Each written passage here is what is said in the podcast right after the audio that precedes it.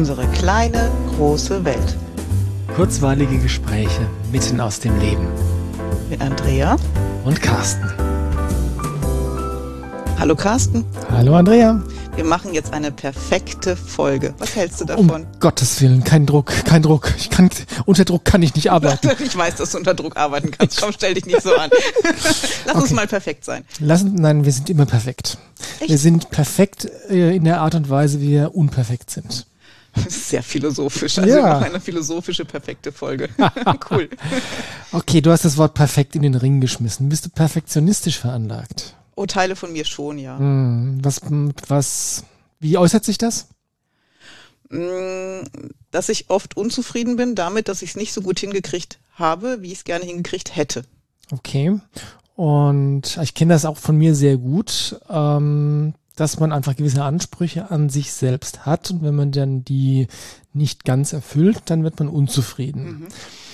Witzigerweise kriege ich dann aber manchmal von außen gesagt, oh, das habe ich ja gar nicht mitgekriegt, dass das nicht perfekt war oder dass du es eigentlich hättest anders machen wollen oder also selbst wenn ich nicht mit mir selbst zufrieden bin, heißt das ja nicht, dass andere irgendwie mitkriegen müssen, dass was nicht gut gelaufen ist oder dass es nicht so gut gelaufen ist, wie ich gedacht hätte, dass es laufen sollte. Das hat was mit der eigenen Messlatte zu tun, wo die hängt. Ne? Und ich mm. glaube, meine Messlatte hängt ziemlich hoch, deine vielleicht noch höher, keine Ahnung, aber es sind mm. ziemlich hohe eigene Messlatten. Ja, aber woher kommt das? Ich meine, grundsätzlich ist es ja total in Ordnung, hohe Ansprüche an sich selbst zu haben, solange es einem nicht das Leben schwer macht, oder? Ja, stimme zu. Super. Und woher kommt das? Und woher kommt es, dass ich zustimme? Weiß nein, nein, nein, nein, nein, nein. Von der eigenen Messlatte. Ich glaube, es ist ein Großteil Veranlagung. Ich glaube, Menschen sind da wirklich auch unterschiedlich veranlagt. Das ist ein Aspekt. Das heißt, du beobachtest, dass es Leute gibt, die keinen keinen Stress damit haben, nicht perfekt zu sein? Ja, und ich kenne Menschen, die extrem viel Stress damit haben, nicht perfekt zu sein. Und über Numerologie sprechen wir jetzt nicht, aber die 9 wäre mit die Zahl für die Perfektion. Und mhm. ich merke schon, gehäufte 9 im Geburtsdatum haben was mit übertriebenem Perfektionismus zu tun. Gehäufte 9, verdammt, ich habe auch zwei. Ich weiß. Ah. ich habe eine weniger. Hm. Okay. Ähm, mich interessiert, wenn du sagst, du beobachtest, dass es Menschen gibt, die nicht den Hang zum Perfektionismus haben. Wie, wie äußert sich das denn? Sind die dann schlampig oder schludrig oder Loser oder? Es gibt Menschen, die tun so viel, wie notwendig ist und das reicht für die dann auch. Also es gibt Menschen, die sind okay damit, minimale Ansprüche, die sie selber haben oder die das Umfeld hat, zu erfüllen und das reicht denen. Okay. Das klingt entspannter als Perfektionismus. ja, ich glaube, also die Menschen strahlen auch ein bisschen Ruhe aus. Also ein bisschen so eine ist mir eigentlich egal Stimmung, mhm. was das Umfeld ganz schön kirre machen kann. Egal, was die anderen über mich denken, meinst du? Egal, was die anderen über mich denken und da spielt auch sowas wie Zeitdruck und so weniger eine Rolle, weil das reicht ja, wenn es fertig ist, wenn es fertig sein muss. Wenn es dann fertig ist, wenn es fertig sein muss, ist ja okay. Aber es gibt ja dann auch noch die, die ähm, Termine nicht einhalten, zu spät mhm. kommen und sonst irgendwas. Ist das dann auch so das bisschen die Gegenveranstaltung zu Perfektionismus? Ja, ich würde das Zumutung nennen, weil ich mag sowas überhaupt nicht. Aber ich ja, das nicht. gibt's, ja. Ja, ja, das gibt's. Hm. Und dann gibt's wie gesagt, die Leute, die dazu neigen, alles immer perfekt machen zu wollen. Und da gibt's ja eigentlich auch zwei Aspekte, weil das eine ist, es perfekt für andere machen zu wollen mhm. oder es perfekt für sich selbst machen zu ja. wollen. Siehst du da einen Unterschied? Ja, aus dem, was ich erlebe, ist der innere eigene Anspruch das stärkere Motiv oft. Und das auch, auch das, was den größeren Stress verursacht. Ja, weil du dann tatsächlich, äh, egal was die von außen sagen, mhm. auch wenn die es noch so gut gefunden haben, ja. wenn du selbst mit dir nicht zufrieden bist, dann gibt es keinen, der das irgendwie abmildern kann. Ja, genau. Also außer du selbst. Ja, ja, ja. Und ich erinnere mich für mich an ein Erlebnis, das ich habe aus dem gelernt, glaube ich, aber ich habe einen Kurs gehalten und habe am Ende die Teilnehmer um Feedback gebeten. Mhm. Und ähm, bis auf einen Daumen waren alle Daumen oben. Für es war wirklich gut.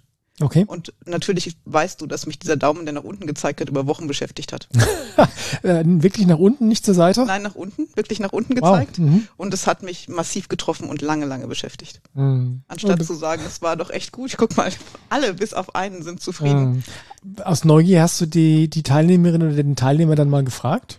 Ja, ich habe dann auch noch gefragt und ähm, letztendlich lag es einfach dran, dass die Erwartungen an das, was ich da tue, nicht mit dem übereinstimmten, was ich getan habe. Also wir haben uns inhaltlich einfach nicht getroffen. Mhm. Okay. Ich kann sehr gut nachvollziehen, was du sagst, weil es, ja, man möchte es halt perfekt machen. Man möchte, dass alle den Daumen nach oben zeigen, oder? Ja, und da ist Perfektion auch ein Teil mit, es eigentlich allen auch ein Stück weit recht machen zu müssen, wollen.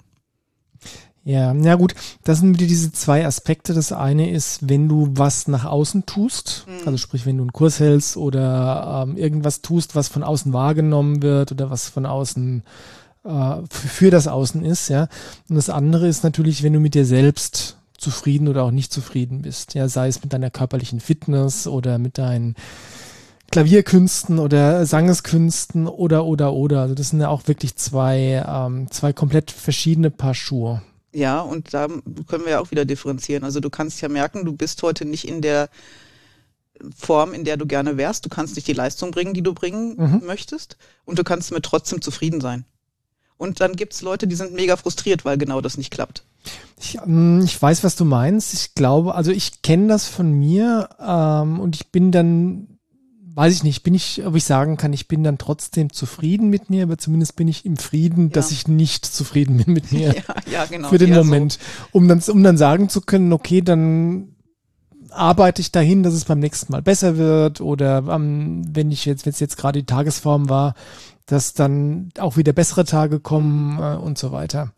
Ja, aber auf jeden Fall nicht sich selbst noch fertig machen im Kopf, dass man den eigenen Ansprüchen nicht gerecht geworden ist. Ja, das scheint so ein Ding von Altersmilde auch zu sein. Also ich werde besser darin. Altersmilde, ja, ist ein Wort, das ich auch gelegentlich benutze, meistens in Bezug auf andere. Jetzt hast du, ähm, bevor wir angefangen haben, hast du gesagt, dass Perfektionismus in unserer Gesellschaft sehr hoch geschätzt wird. Mhm. Lass uns da doch noch mal ein bisschen drauf eingehen. Was mhm. hast du denn damit gemeint? Ich ähm, nehmen wahr, dass Menschen, die perfekt funktionieren, die das tun, was man von ihnen erwartet und gerne auch noch besser als das, was man erwartet, dass die hochgeschätzt werden in unserer Gesellschaft. Mhm. Und ich ergänze noch, ich nehme wahr, dass ähm, im professionellen Bereich, also ich sage jetzt mal im Fernsehen oder im Bereich Models oder so, also oder nee, kann man kann man sogar noch ganz viel allgemeiner sagen, dass Fehler mhm ähm, sofort bestraft werden, sei es ähm, real, ähm, Beispiel Schule, ne? mhm, Late ja. Lateinex, ein, äh, ein einziger Fehler, ein halber Fehler, ups, keine Eins mehr, ja, ja? Ähm, oder einfach nur durch eine hochgezogene Augenbraue oder so. Also insofern gibt's, glaube ich, einen sehr der Gesellschaft innewohnenden Perfektionismus, einen inhärenten Perfektionismus und sowas wie eine Fehlerkultur haben wir eigentlich nicht. Und dann fällt mir jetzt noch da wieder ein, was ähm, die Delia im Nachgang zu unserer letzten Folge gesagt hat. Die hat gesagt, sie hat eine Yogastunde gehabt, äh, eine Online-Yogastunde, wo die äh, Yoga-Lehrerin dann zwischendrin gesagt hat, oh, jetzt merke ich, ich kriege hier einen Krampf. Und ähm, also die war einfach sie selbst und nicht perfekt und hat auch kommuniziert, dass jetzt offensichtlich gerade die Pose nicht mehr halten kann. Mhm. Ja, und da sagte Delia, das fand sie sehr sympathisch und das ja. kann ich sehr gut nachvollziehen. Ja, ich auch, weil alles andere ist nämlich, dass man sich verstellt, mhm. dass man was lebt, was man gar nicht ist, um irgendwelchen Ansprüchen gerecht zu werden, die von irgendwoher kommen. Mhm. Und das macht Menschen zu Drohnen, zu Maschinen, zu irgendwelchen Objekten, die funktionieren. Mhm. Und das ist doch keiner von uns. Nein, das sind wir definitiv per Definition nicht, Gott sei Dank. Und das geht ja, das Thema zieht sich ja eigentlich noch viel weiter, weil wenn du mal drüber nachdenkst, wie wichtig es in den Augen der Gesellschaft ist oder denjenigen, die da so den, den, den Main, Mainstream mitschwimmen, dass du erfolgreich bist, mhm. dass du viel Geld verdienst, dass du jederzeit wie aus dem Ei gepellt aussiehst und dich zu benehmen weißt und Tischmanieren und so weiter. Also das ist eigentlich ein sehr so, so gesehen leben wir in einer Gesellschaft, die hauptsächlich aus dem Anspruch an die Perfektion des Einzelnen gespeist ist, oder? Ja, und wenn du die nicht erfüllst, kommt ganz schnell das Gefühl, dass du nicht dazugehörst, dass du nicht geachtet bist, dass was auch immer mit dir passiert. Mhm. Deswegen haben Schüler auch Angst vor Fehlern. Mhm. Anstatt dass wir Schülern beibringen, Fehler sind wertvoll, denn aus Fehler lernen wir alle. Mhm. Schlaue Menschen machen jeden Fehler nur einmal. Andere brauchen vielleicht zwei oder drei Anläufe. Ja. Ähm, aber Fehler gehören zum Leben einfach dazu und es ist ja das, was uns menschlich macht. Richtig. Und ähm, ja, wie du sagst, aus Fehlern lernen. Wenn wir keine Fehler machen können, können wir nicht besser werden. Ja. War, und wenn man, wenn man jetzt mal von der, von der gewagten These ausgeht, dass wir eben nicht perfekt auf die Welt kommen, also zumindest nicht was Fähigkeiten hier in der 3D-Realität mhm. angeht, ja, dann kann es ja eigentlich gar nicht anders funktionieren, das Lernen, als über Fehler. Ja. Hm. Und jetzt gibt es natürlich Bereiche, wo Fehler machen auch doof ist. Also ich stelle mir jetzt so einen Gehirnchirurgen vor oder einen Piloten oder so. Da ist es dann doch schon wieder gut, perfektionistisch zu sein, oder? Naja, oder zumindest Prozeduren zu kennen, wie du mit Fehlern umgehst, wenn du doch mal einen machst. Oder ein Sicherheitssystem zur Seite zu stellen, das dir hilft, so mhm. perfekt wie möglich zu sein. Mhm. Ja, weil ich glaube nämlich, dass die, der Anspruch, perfekt sein zu wollen, ist, also ich glaube das nicht, ich weiß das, ist ein immenser Druck. Das ist ein immenser psychischer Druck, ja. wenn du weißt, jetzt muss ich perfekt sein, jetzt darf ich, darf ich keinen Fehler machen. Ja, und wir wissen, dass Druck das Gehirn blockiert mhm. und äh, sie leist, die Leistungsfähigkeit einschränkt. Also ist das völlig sinnfrei, was wir da tun. Mhm. Je entspannter wir rangehen können, umso besser können wir sein.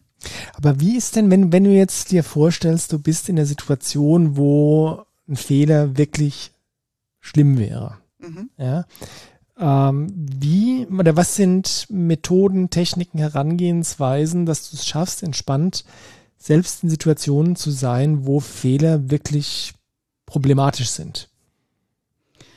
Aber wenn es Situationen sind, wo du Fehler wirklich vermeiden musst, sind das Sachen, die du auch so lange übst, dass es wirklich automatisiert ist. Mhm.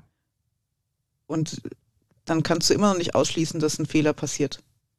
Klar, aber es sind dann Routinen, die du abspulst, die du einfach so lange geübt hast, dass du weißt, wie es geht. Das hast du verinnerlicht, 100 Prozent.